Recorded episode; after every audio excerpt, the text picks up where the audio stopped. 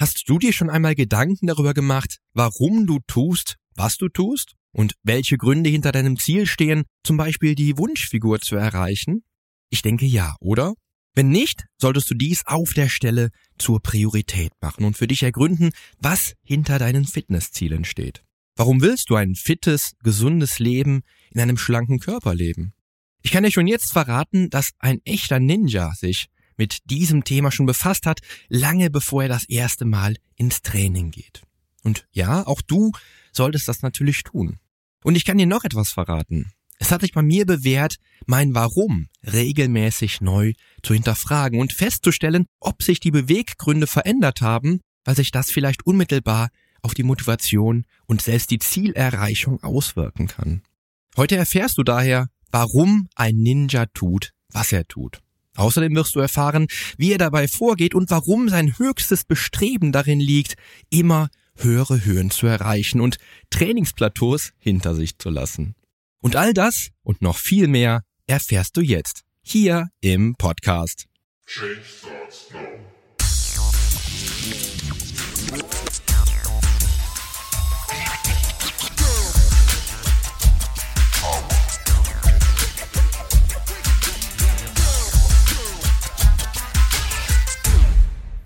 Hallo, hier ist wieder Poli Mutevelidis mit Change Starts Now, dem einzigen Fitness-Podcast mit dem dreifachen Weltmeister im Figurbodybuilding, Personal Trainer und Figurexperten. Hier profitierst du von meinen 25 Jahren Erfahrung als Wettkampfathlet und Bodybuilder und bekommst die Komplettlösung für deine Fitness. Denn ich helfe dir dabei, mit den effizientesten Trainings- und Ernährungsstrategien deine Traumfigur zu erreichen. Lass uns also jetzt gemeinsam in die aktuelle Episode deines Fitness-Podcasts durchstarten. Viel Spaß! Ja, und damit hallo und herzlich willkommen zur mittlerweile dritten Episode meines Interviews mit Till hier in deinem Fitness-Podcast. Ich freue mich wie immer, dass du auch heute wieder dabei bist, wenn es darum geht, die Frage aller Fragen zu klären und damit dein ganz persönliches Warum zu ergründen. Jeder Mensch hat ja völlig andere Beweggründe, die gesteckten Ziele zu erreichen. Und ehrlich, bevor du nicht zur Gänze dein Warum für dich ergründet hast, kennst du vielleicht auch noch nicht die echten Gründe hinter deinem Ziel. Denn was nach außen betrachtet vielleicht völlig klar scheint, wie die Gewichtsabnahme zum Beispiel, muss ja noch lange nicht das sein, was wirklich dahinter steht. Daher erfährst du in der heutigen Podcast-Episode, warum ein Ninja Warrior immer genau weiß, was er will, was ein Affengriff ist und wann du ihn vermeiden solltest, wieso deine Regeneration über deine Erfolge entscheidet, außerdem erfährst du, wie du Trainingsplateaus überwindest und wieso es sich immer lohnen kann, alles komplett anders zu machen. Lass uns nun aber wieder direkt ins Interview einsteigen. Viel Spaß dabei! Ja, ja, super. Also sehr, sehr spannend, Till. Ich finde es wirklich beeindruckend, was so ein Ninja Warrior, ja, für mich absolute Fitness High Performer, was die Menschen da abliefern müssen. Aber das ist ja noch nicht mal immer so das, was so der Hörer da draußen so vielleicht auch hören will. Also ich finde immer, es ist wichtig, dass man sich an, an, an Profis orientiert oder von Profis lernen kann, auch wenn jetzt nicht für jeden äh, Wettkampf jetzt als Fitnessziel auf dem Fokus oder auf dem, auf dem äh, ja, auf der Zielliste steht. Ja, weil es ist natürlich dann auch schon mal eine, eine ganz andere Kragenweite, würde ich mal so sagen.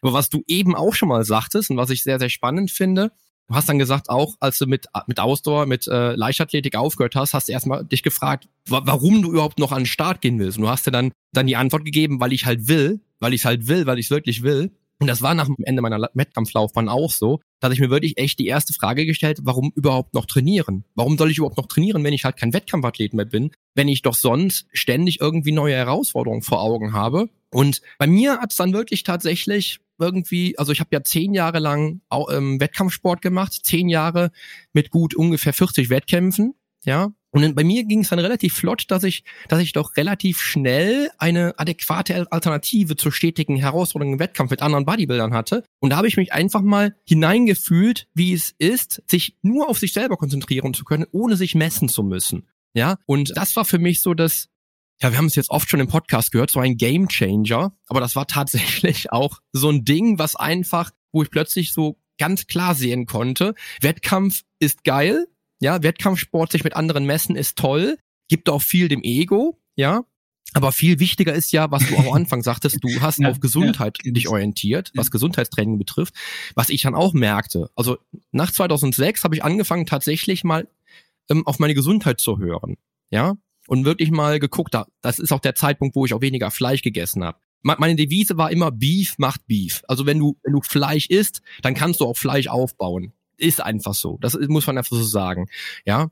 Aber es war einfach nicht mehr nicht mehr passend, jede Woche äh, vier Kilo Hühnchen und zwei Kilo oder drei Kilo äh, äh, ähm, Fleisch zu essen. Das war einfach nicht gesund, wenn man mal so betrachtet, was mit dem Darm passiert. Ja, da ist Gemüse einfach viel, viel geiler. Ne? Und jetzt, wo ich so, wie gesagt, jetzt seit Jahren wenigstens meine sieben Kilo Gemüse hab, plus die, weiß nicht, wie viel Kilo Rohkost jede Woche, das macht schon dran. viel aus, auch was die Gesundheit betrifft. Also ich werde alle sieben Jahre mal krank, wenn es hochkommt. Ne? Und ich glaube, den meisten Hörern geht's ja genauso. Also die meisten Hörer, die das sich jetzt hier anhören, die wollen ja keinen Profi-Wettkampf machen, die wollen auch niemals Ninja Warrior werden. Außer vielleicht, ja, finden das jetzt so geil, dass die dann doch Konkurrenten von dir werden später. Wer weiß, ne? Aber in den meisten Fällen ist es ja dann doch nicht so. Und da hat sich auch in den letzten Jahren wirklich wieder so ein bisschen für mich herauskristallisiert, was so den ja, was so den äh, Allround-Sportler, den Unternehmer, der, der sportlich werden will, was den unterscheidet vom Profi. Und da haben sich auch für mich immer wieder so diese klassischen Weisheiten etabliert, die halt dann tatsächlich einem Einsteiger helfen können, äh, den besten Start hinzulegen oder auch vielleicht beispielsweise, wenn ich auch äh, Sportler trainiere, die schon ein paar Jährchen auf dem Buckel haben, denen zu helfen, aus ihrem Plateau rauszukommen. Und da würde mich einfach mal interessieren, wie du dann mit so einem Sportler umgehst. Wie gesagt, der außerhalb vom, vom Wettkampf Profisport ist und wie du denen dann helfen kannst, dann auch tatsächlich zu starten oder auch tatsächlich zu helfen, vom Leistungsplateau wegzukommen. Ja, also für mich ist ähm, der, der wichtigste Punkt bei allem, und ich glaube, das ist bei dir genauso, dass man ein starkes Warum hat. Und ein starkes Warum hat man nur dann, wenn man sich ein wirklich konkretes Ziel setzt. Also ich, ich kann mit diesem Satz, ich möchte gerne fitter werden oder ich möchte abnehmen, damit kann ich nichts anfangen. Das ist so als Trainer, ist das eine Jobbeschreibung wie äh, irgendwie, ähm, ich, ich möchte irgendwie meine, meine Felgen gewaschen haben, aber äh, du darfst kein Wasser benutzen. Also ich, es ist halt so, dass ich mir da immer sage, man braucht konkrete Ziele. Und das ist der erste Punkt, auf dem alles andere aufbaut. Und deshalb würde ich da äh, diese Smart-Methode setzen, ne, nenne ich, nehme ich da mal ganz gerne. Ich kennst du wahrscheinlich auch, dass man Ziele so strukturiert, dass sie spezifisch sind. Das ist das S, messbar, M, akzeptiert, A, realistisch, R und terminiert T. Das heißt, die müssen ganz konkret formuliert sein. Dieses Ziel muss in seinen Schritten, die man dahin braucht, um das Ziel zu erreichen, muss es Messpunkte geben, wo man sagen kann, okay, da haben wir jetzt dieses Teilziel erreicht, da dieses Teilziel erreicht. Es muss akzeptiert sein, das ist ein bisschen schwieriges Wort in dem Zusammenhang, heißt aber nur, dass es mir für mein Leben persönlich sehr wichtig ist und dass ich das auch in meinem Umfeld irgendwie ähm, zusammenbringen kann. Das heißt, wenn jetzt jemand sagt, ey, ich möchte ab jetzt irgendwie 20 Stunden die Woche Sport machen, aber ich habe einen Vollzeitjob, so dann ja, wird vielleicht schwierig. Schwierig. Mensch. da kommt der nächste Punkt realistisch. Dann kommt wieder nämlich, wenn ich festgestellt habe, okay, ich kann so und so viel Zeit investieren, dann ist dieses Ziel, was ich mir gesetzt habe, ist das realistisch oder muss ich vielleicht erstmal ein Teilziel formulieren, wo ich mich, wo ich mich sinnvollerweise wirklich auch mit dem Aufwand, den ich betreiben kann, hinbewegen kann? Und dann terminiere ich das auf einen genauen Zeitpunkt. Bis zu dem Zeitpunkt möchte ich das Ziel erreicht haben. In dem Moment, wo ich die Punkte erfülle, habe ich eigentlich ein Ziel, wo ich sage, wo ich einen genauen Handlungsplan haben kann. Und wir wissen, eine Sache, die wir wissen aus der Wissenschaft ist, dass der größte Unterschied zwischen Leuten, die etwas wollen und Leuten, die etwas tun, der konkrete Handlungsplan ist. Das ist die sogenannte Intentionsverhaltenslücke. Und wenn ich das schaffe, dass ich meinen, meinen wirklichen Wunsch klar formuliere, in einen Handlungsplan bringe und dann Step by Step einfach abarbeiten kann, hey mein Gott, einfacher geht's nicht. Sehe ich genauso. Sehe ich genauso. Also beim Einsteiger, ich wollte einmal ja, noch, ja, wenn ich rein, rein, genau. einfach rein, rein dir reinfallen darf. Beim Einsteiger sehe ich das genauso. Also äh, wenn ich bei den Einsteigern tatsächlich sowas höre wie, ja, ich will fitter werden, ja. dann denke ich mir auch so, ha, hey, ja, da können wir, können wir ja mal von vorne anfangen. Also bei, meistens ist es so, dass ich, dass ich, ähm, wenn ich mit dem Klienten einsteige, erstmal nur dieses, dieses Larifari-Ziel lasse. Also ich will einfach nur, wo soll die Reise hingehen? Und ich fange dann so ab der, ja, zwei, also ab dem zweiten Trainingsmodul fange ich dann meistens an mit Smart und kombiniere das mit der Whoop-Methode. Also nochmal Wish, Ob Obstacle, Outcome und Plan, ähm, dass ich sage, okay, Ich will das genauso smart definiert haben, beispielsweise.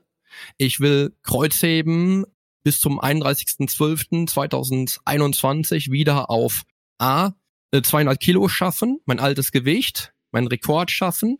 Ja, das ist realistisch, weil es mein altes Gewicht ist und das habe ich terminiert, weil es am 24. am 24.12., 31.12., wie auch immer dann halt eben dann auch stattfinden soll. Ja, und wenn ich das mit der Whoop-Methode dann noch kombiniere, was passiert denn, wenn, wenn ich dann doch irgendwie dann jetzt abweiche von meinem Ziel, was soll ich tun, wenn das nicht so funktioniert, wie, wie es, wie es muss? Was habe ich denn dann für einen Plan? Weil ich glaube, dass die meisten, die einsteigen, die scheitern daran, dass sie nicht wissen, wie sie wie sie anfangen oder wie sie fort, fortsetzen sollen. Das ist, glaube ich, der, der größte, der größte Punkt, den die Einsteiger haben. Ja, wenn sie wenn Barrieren kommen. Sie wissen dann halt nicht, was sie tun. Und, und Unwissenheit ist dann auch immer ein Aussagekriterium oder ein Ausschlusskriterium, um dann halt weiterzumachen. Weil wenn du nicht weißt, was du tun sollst, macht es keinen Spaß. Wenn du aber einen Plan hast, das hätte ich auch als nächstes gesagt, so das mhm. äh, Plan, da gehört auch eben dazu diese, ich, in der Psychologie wird man es jetzt Bewältigungsplanung nennen, dass man halt wirklich durchspielt, welche Barrieren können denn bei mir so aufkommen? Was kann mir in den Weg kommen wenn, bei der Zielerreichung? Und dass ich mir schon auch dafür einen Plan mache, wie ich das Ganze umgehe oder äh, was ich dann tue, wenn das passiert. Und im besten Fall sogar einspielen. So, ich meine, ich habe das, ich habe das wirklich mit, mit, mit Kunden schon gemacht, dass ich die Situation durchgespielt habe, wenn die Probleme haben, äh, bei Essen zu widerstehen, ähm, dass ich so ein Gespräch mit denen geführt habe, wie sie das dann machen können bei Freunden, wenn die denen Sachen anbieten und die dann aber ablehnen müssen und sich damit total schlecht fühlen. Also selbst solche sowas, so Rollenspiele dann machen. Ich meine, am Ende des Tages, das Wichtigste ist, dass sie es schaffen. Und welche, äh, was man dafür tun muss, das tut man eben, um damit, damit die sich in der Situation dann wohler fühlen und das durchziehen können. Ne? Und du hast auch einen ganz wichtigen Aspekt noch genannt, den ich total wichtig finde bei, bei diesem ganzen Thema. Du hast den Einsteiger fokussiert. Und ich finde das total wichtig, weil das ist, das ist für mich immer die spannendste Gruppe. Weil für mich ist es so, dass dieses Mindset, das ist entscheidend in Bezug auf, wie sehe ich mein Ziel? Ist das Ziel für mich sozusagen so ein Lebensabschnitt, so was so, jetzt mache ich mal dies, bis zu meiner Hochzeit möchte ich fünf Kilo abnehmen oder so? Ist zwar auch smart formuliert, ist aber vom Mindset her total verkehrt. Weil aus meiner Sicht ist es so, dass du eben dahin kommen musst, dass du dein, dein, dein Leben umstellst, dass du das Ganze als, als Lifestyle begreifst. Also es geht nicht darum, irgendwie ja, ein kleines, kurzes Ziel zu erreichen. Es geht darum, jemand zu werden, der einen Fitness-Lifestyle lebt spannendes Thema. Das finde ich am besten. Die Identität, sich mit einem Kraftsportler zu identifizieren. Ja, dass man, dass man sagt, ich bin ein Kraftsportler. Habe ich jetzt vor zwei Wochen von einer Klientin gehört. Finde ich so genial. Schön. Die sagte, Poli, ich bin eine Kraftsportlerin. Ja, weil es ging um, um Trainingsgewichte und äh, ob sie denn das höhere Gewicht oder das leichtere Gewicht nimmt. Und dann hat sie gesagt, ich bin eine Kraftsportlerin, ich nehme das schwerere Gewicht. Sauber. Geil. Genau das ist der Punkt, ja. dass man sich damit, dass man sich mit dem Ganzen, was man tut und wenn, wenn man es wirklich aus innerstem Herzen will, identifizieren kann. Ja, voll. ganz wichtiges, so, ganz so wichtiger Aspekt, so finde ich. Ja. Und cool finde ich das mit den Rollenspielen. Das ist ja mal genial. Das ist ja eine geniale Idee. Boah. Ja, das, das ist manchmal total hilfreich. Und man kommt sich Boah. in der Situation, ist es am Ende, so, am Anfang so, lacht man sich einen weg gegenseitig und ja. denkt so, ey, was machen wir eigentlich für einen Scheiß so. Gut, Aber in der, wenn du dann im Nachhinein hörst du irgendwie, hey, ich habe das so gemacht und dann sind die total stolz auch drauf. Und mhm. dadurch wissen sie, hey, beim nächsten Mal kann ich das auch wieder schaffen. Das mega. ist dann wiederum eine super Entwicklung. Ne? Das ist richtig mega gut. Das finde ich mega gut. Großartig. Cool. Und wir hatten noch Trainingsplateau, hatten wir auch noch, ne? Das habe ich noch genau. gar nicht genau. beantwortet so richtig. Ha! Guck mal, ich habe es ja gemerkt. Bin dir auch einfach ins Wort gefallen, frech. Nee, alles cool. Also ich, ich, ich finde, du hast ja auch hast ja was dazu beigetragen, weil diese Whoop-Methode finde ich nämlich auch total mega wichtig. So, das sollte man, sollte man immer im Kopf haben. Aber äh, beim Trainingsplateau ist es ja nochmal ein bisschen was anderes, weil da ist ja, okay, zum einen haben wir da eine Barriere und da muss man gucken, wie man damit umgeht, ne? ob man dann umdeutet oder was auch immer. Aber grundsätzlich ist es so, dass das Trainingsplateau aus meiner Sicht zu 90 Prozent entsteht aus zwei Faktoren. Entweder ist es zu wenig Variation oder es ist ein verkehrtes Verhältnis von Belastung zu Pause. Das sind so die beiden häufigsten Gründe, warum man nicht weiterkommt irgendwie. Und äh, für ich habe so mein Credo ist, Training ohne Progression ist nur Bewegung. So, das heißt, dein, dein der Hauptfaktor dafür, dass du Training machst, ist, dass du dich verbesserst in irgendeiner Form. Und das heißt, dass du halt äh, in dem Moment, wo du merkst, dass du in einer Übung nicht mehr weiterkommst, wird variiert. Und die meisten Leute, die verstehen unter Variation immer direkt, dass man wie so ein Hubschrauber alle so Übungen durchvariiert. Jetzt habe ich eine Woche lang äh, Bankdrücken gemacht, jetzt mache ich äh, ganz andere Übungen, so, keine Ahnung. Das ist damit nicht gemeint, sondern es geht um Variation im Sinne von kleine Veränderungen vornehmen. Das Satz- und Wiederholungsschema verändern die Griffposition verändern, den Winkel verändern, die Kadenz verändern, also die Zeit, die ich, die ich in der Exzentrik und Konzentrik und den pausierten Teilen verbringe und da Veränderungen vorzunehmen. Tatsächlich muss ich sagen, das kann natürlich ein Trainer am besten. Man hat die, die entsprechende Basis, man hat die Erfahrung, aber auch wenn man keinen Trainer hat, Variieren ist Key, ist Schlüssel zum Erfolg und es gibt super viele kleine Faktoren, wie gesagt. Also ich habe gerade einige genannt, die du variieren kannst und dann geht es in der Regel auch weiter. Also meine persönliche Favorit, mein persönlicher Favorit ist eine wellenförmige Periodisierung, was so Sätze und Wiederholungen angeht, dass man immer sich mal wieder unten in den Maximalkraftbereich begibt und dann auch aber wieder äh, hochgeht über Hypertrophie, vielleicht sogar mal eine Kraftausdauerphase und ich mache eigentlich keine Phase länger als, also Maximum ist eigentlich ein Monat. Also länger, bei mir geht eine Phase in der Regel so über sechs bis zehn Einheiten und dann, dann variiere ich schon wieder irgendwas, dann wird schon wieder was verändert.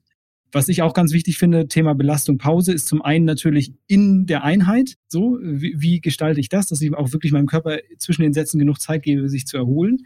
Zum anderen aber auch, dass ich, dass ich, wenn ich hohe Intensität habe, dass ich dann Deload-Training mache ab und zu mal dass ich halt äh, quasi Satzzahl halbiere, gleiche Intensität trainiere, aber Satzzahl halbiere, wenn ich gerade so richtig in einem Training bin, was mich massiv fordert. So ab drei Trainingseinheiten die Woche würde ich eine, Woche, eine Einheit die Woche Deload machen. Und äh, das andere ist dann natürlich so, du, jeder kennt die Leute, die jeden Tag im Fitnessstudio sind, zwei, drei Stunden und gar keinen Fortschritt machen, weil die sich einfach massiv überbelasten. So, da, da muss man eben auch sagen, okay, von Trainingseinheit zu Trainingseinheit, wie viel Pause brauche ich? Wie lang ist eine Trainingseinheit? Bei dir ist sie kürzer, hast du schon gesagt, ne, als bei vielen anderen, bei mir auch. Ich trainiere in der Regel nicht länger als eine Stunde, vielleicht anderthalb, wenn es hochkommt. Das muss jeder ein bisschen für sich aufnehmen. Ja, und du musst dir auch immer wieder die Frage stellen, ähm, oder das ist ja auch, letztendlich ist es ein Gesetz. Ja, du kannst entweder lange trainieren, dafür aber moderat, oder du kannst halt schwer trainieren, aber dafür ja. kurz. Du kannst nicht schwer und lang trainieren. Du wirst keine zwei Stunden lang schwer durchballern können. Du kannst einen Schuh machen, ist halt dumm. genau, das ist total dumm. Das eine Ding, wo ich dann auch natürlich komplett bei dir bin, ist ja tatsächlich Belastung Pause. Im Satz auch natürlich, spannendes Thema, aber auch ja tatsächlich beim Training. Also das meiste, was ich höre von Fortgeschrittenen, die kommen zu mir und dann sagen die, ja, Poli, ich habe auch immer ein Buch darüber geschrieben übrigens. Die kommen zu mir und die sagen dann, ähm, ja, ich habe meine, ich habe irgendwie, ist nichts mehr passiert und dann bin ich von drei Trainings auf fünf Trainings gegangen und bin von Dreier-Split auf Fünfer-Split gegangen ist auch nichts passiert. Ja, und dann denke ich mir so, ja gut, sorry, aber irgendwie, vielleicht brauchst du einfach mehr Erholung. Das die Relation zwischen Belastung und Erholung ist halt ein extrem wichtiges. Ne? Das ist ein Trainingsprinzip, was man halt eben auch berücksichtigen darf. Ja, und dann natürlich die fehlende Variation. Also ich bin mittlerweile auch so weit, dass ich tatsächlich merke, bei mir selber tatsächlich habe ich so ein Rotationsprinzip, so zwei Wochen Rotation, setze ich auch gerne bei ähm, bei fortgeschrittenen äh, Neu Neuklienten ein, um die Gewichte auch regulieren zu können, ohne dass sie sich relativ schnell überfordern, dass ich sage, okay, zwei Wochen lang die Übungen, bis du die gelernt hast, danach kommen wieder zwei Wochen andere Übungen, bis du die gelernt hast, kommen wieder zwei Wochen wieder andere Übungen oder wieder zurück auf die ersten, dass die dann noch äh, die Gewichte künstlich so ein bisschen reduzieren, die äh, Verletzungsgefahr gering bleibt. Und auch sowas bringt dann schon Veränderungen mit sich. Oder was ich total gerne mache, wenn Klienten zu mir kommen, klassisches Volumentraining machen, tat vielleicht auch tatsächlich so Fünfer-Split-Menschen, äh, oder so Vierer-Split-Menschen, die würde ich auch echt jeden Tag zwei Stunden im Training sind und dann mich dann am dritten Trainingstag fragen, ja Puli, äh, soll ich ja noch drei Übungen dazu machen zu dem Plan? So viele, ne? Und ich so denke, ja, da hast du ihn noch nicht verstanden, aber ist auch nicht schlimm, wir sind ja ganz am Anfang.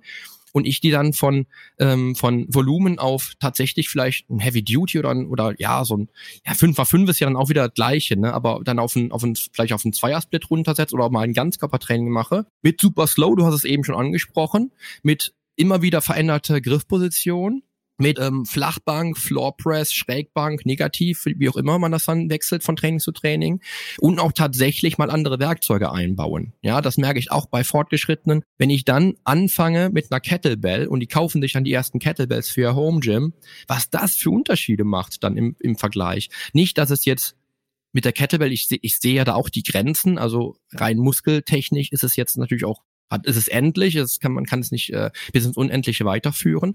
Aber was es für die Athletik betrifft, und das ist ja so dein Spezialgebiet, wir haben es ja auch eben schon gehört, wie dein Athletiktraining ja auch im Blocktraining sozusagen untergliedert ist, im ersten Interview, dann ist es halt super spannend, wenn man dann halt mal sieht, dass man auch an anderer Stelle Fortschritte macht, weil, wie gesagt, du hast es auch schon gesagt, einfach immer drauf lostrainieren, ist einfach üben. Und wenn man wirklich trainieren will, ist es auch, dann nennt man es Training, wenn es eine Anpassung hervorruft vom Körper. Nur dann ist es Training, alles andere ist ein bisschen üben, ein bisschen spielen. Dann macht das auch viel, dass man dann merkt, okay, man hat dann vielleicht nicht mehr Muskelmasse, aber man hat mehr Explosivkraft, man hat einen Ruhepuls. Ich habe einen Ruhepuls aktuell von 38 Herzschlägen, wenn ich morgens wach bin. Das habe ich aber auch der Kettlebell zu verdanken, die ich seit, ich glaube, zehn Jahren äh, schwinge. Ja, ähm, war vorher auch nicht. Das hat auch extrem viel bewegt. Also eine Anpassung auch in andere Bereiche, um dann wieder ein Plateau vielleicht im Krafttraining, beim maximal schweren Training dann auch wieder zu, zu überwinden. Ja, also ganz spannend.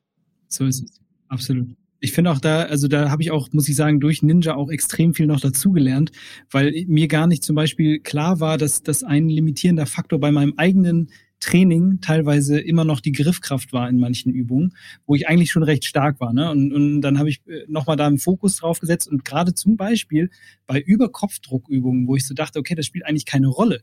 Aber die Handgelenkspositionierung und, und die Frage, wie, wie kannst du das Gewicht da äh, ähm, in, den, in die richtige ähm, Position bringen, das ist halt schon einfach relevant. Und da merkt man immer wieder krass, was so für, für Dinge einfach einen Einfluss aufeinander haben. Auch Exorotation, Bankdrücken, den Zusammenhang, den checkt man ja normal eigentlich nicht. Aber das sind so viele Kleinigkeiten, wo man einfach sagen muss, äh, Assistenzübungen und Variationen, wenn man das gezielt macht, das bringt einfach unglaublich viel. Und da kommt man immer irgendwie an irgendeiner Stelle weiter.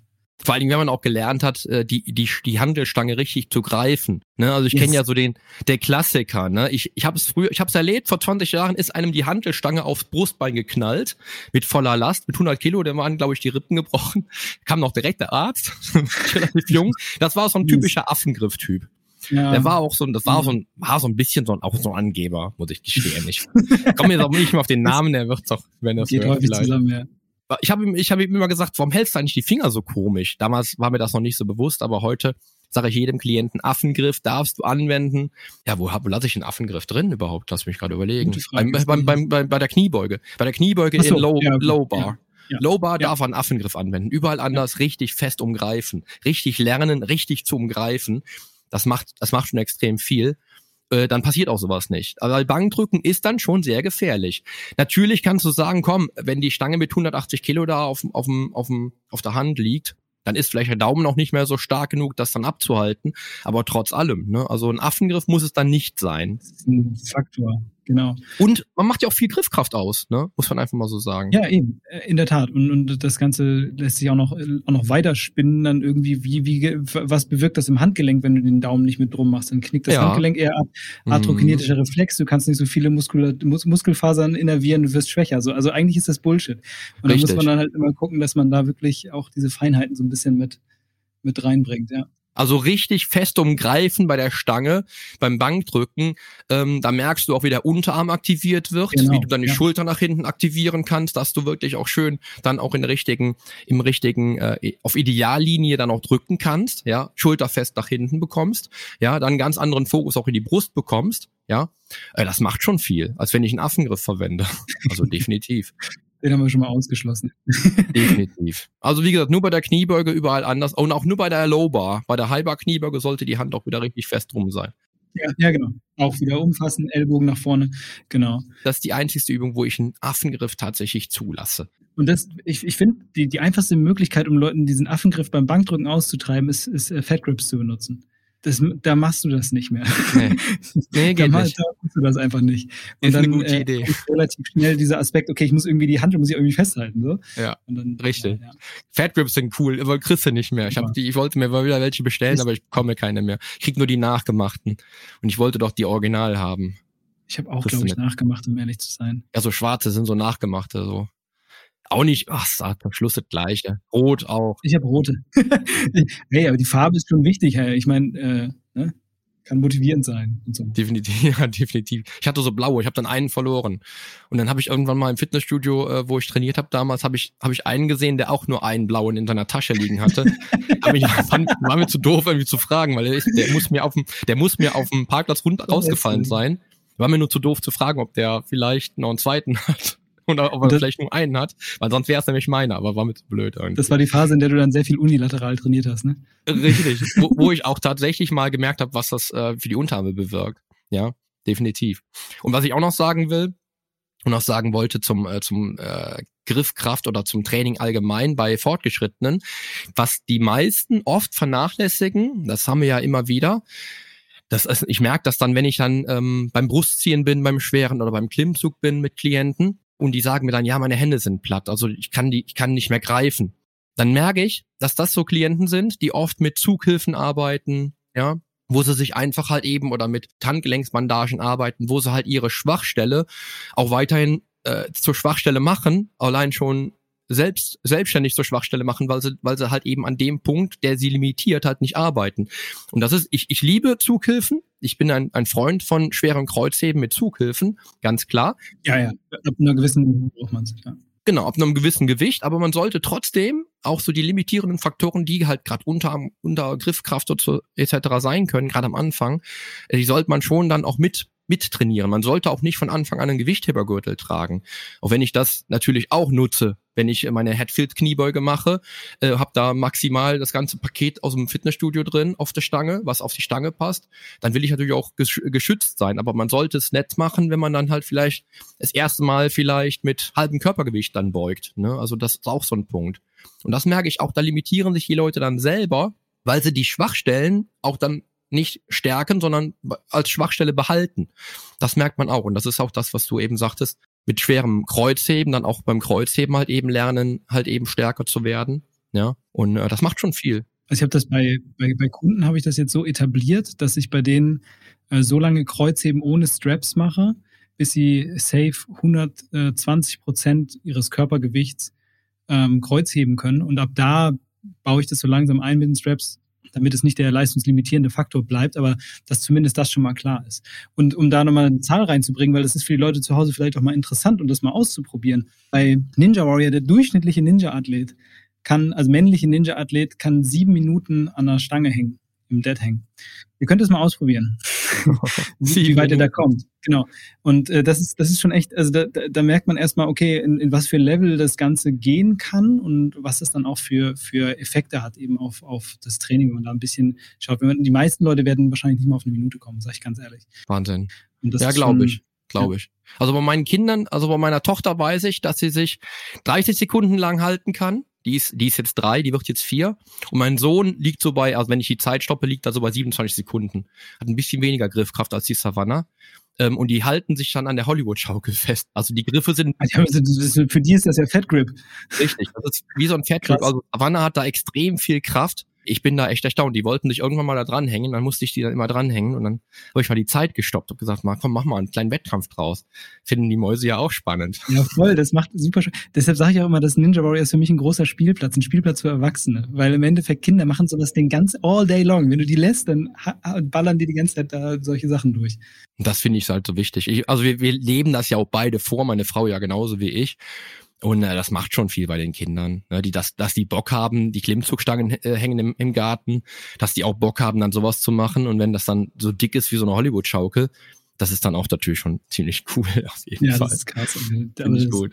Ja. ja, also der Einsteiger wird auf jeden Fall ähm, hier profitieren, würde ich mal so sagen. Der Fortgeschrittene genauso. Wir haben ja viel zusammengetragen. Äh, aber was, was machst du jetzt? Es ist momentan ja auch wieder so ein bisschen so eine Zeit, so wo es, ja, wo so Homeoffice ist so das, das tragende Wort ne, wo man so ein bisschen auch so merkt, dass, dass da kommt so ein, so ein Trott rein irgendwie, so ein, so ein Schlendrian, will ich schon fast sagen aus dem man irgendwie auch gar nicht so richtig ausbrechen kann und so der Wille zum Training geht dann auch so ein bisschen verloren. Ne? Nun muss man sich natürlich auch nichts vormachen. Ne? Also klar, Leute wie wir, die haben da vielleicht kein Problem mit, aber wenn ich mir jetzt vorstelle, ähm, acht Stunden Homeoffice, wohl möglich im Schlafanzug vielleicht sogar, wenn keine Meetings an, anstehen oder so, oder ich mich vielleicht obenrum irgendwie, habe ich auch von der Klientin gehört, sie hatte, sie hatte ihren Schlafanzug angelassen, hatte die Hose angelassen und hatte nur obenrum dann halt eben ihr ihre Bluse angezogen. Das ist halt, bringt natürlich so eine gewisse Trägheit mit, ne? Also muss man sich nichts vormachen. Aber hast du da so Menschen, denen du da jetzt aktuell auch vielleicht irgendwie so mit Homeoffice und dann doch zum Training gehen irgendwie so mit Tipps dann helfen kannst, dass sie dann wieder so richtig auf Spur kommen? Ja, du hörst es schon. Beim nächsten Mal geht es ohne Umschweife direkt zu dir ins Homeoffice und wir werden deine Trainingsumgebung im eigenen Haus beleuchten. Vielleicht überdenkst du danach deine immer und jederzeit variable Trainingsecke grundlegend und spendierst dir im eigenen Haus sogar einen eigens dafür entwickelten Fitnessraum. Wer weiß, wer weiß. Denn auch dies erwartet dich in der nächsten Episode. Du wirst im tatsächlich letzten Teil dieses Interviews einiges in der Küche zu tun haben. Denn Till teilt mit uns die Rezeptfavoriten der Upfit-Redaktion. Und wenn ich auch dies nicht besser wüsste, würde ich sagen, dass sogar nach der letzten Episode neue Routinen auf deiner Prioritätenliste stehen werden. Denn Buy-in and Buy-out könnte schon bald für dich zum Alltag gehören. Du hörst nicht nur die ersten drei, sondern auch die letzte Episode wird ein Feuerwerk, das du dir keinesfalls entgehen lassen darfst. Nun aber wünsche ich dir erst einmal einen tollen Start in den Tag und danke dir, dass du mir auch heute wieder deine volle Aufmerksamkeit geschenkt hast und dran geblieben bist und freue mich auch auf die kommende Episode mit dir. Damit dieser Podcast dir immer den maximalen Wettbewerbsvorteil auf dem Weg zum Wunschkörper bietet, investiere ich jede Woche viel Zeit, Liebe und Herzblut in dieses Projekt. Hast du also Feedback, egal ob Lob oder Kritik zu dieser oder vergangenen Episoden dieses Podcasts? Dann schreib mir ganz einfach an info at polyonstage.de. Ich freue mich auch schon bald von dir zu lesen. Zum Nachlesen gibt es die Show Notes zur heutigen Podcast-Episode, natürlich wieder mit allen Infos und allen Links im Blog auf polyonstage.de slash blog. Außerdem lohnt es sich für dich, hier auf meiner Homepage regelmäßig meine wöchentlichen, ganz persönlichen Fitness-Tipps anzuschauen. Ich freue mich auf deinen Besuch. Also, die Veränderung beginnt genau jetzt. Lass uns dazu auch in der nächsten Episode gemeinsam durchstarten. Denn mit meiner Hilfe bekommst du auf dem Weg zum Wunschkörper die Komplettlösung für deine Fitness. Bis zum nächsten Mal. Dein Figurexperte und Fitnesscoach Poli Mutevelidis.